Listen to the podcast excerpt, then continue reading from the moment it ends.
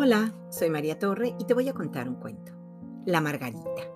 Aparece en el libro Cuentos para niños que se duermen enseguida, escrito e ilustrado por Pinto y Chinto, publicado por Editorial Calandraca.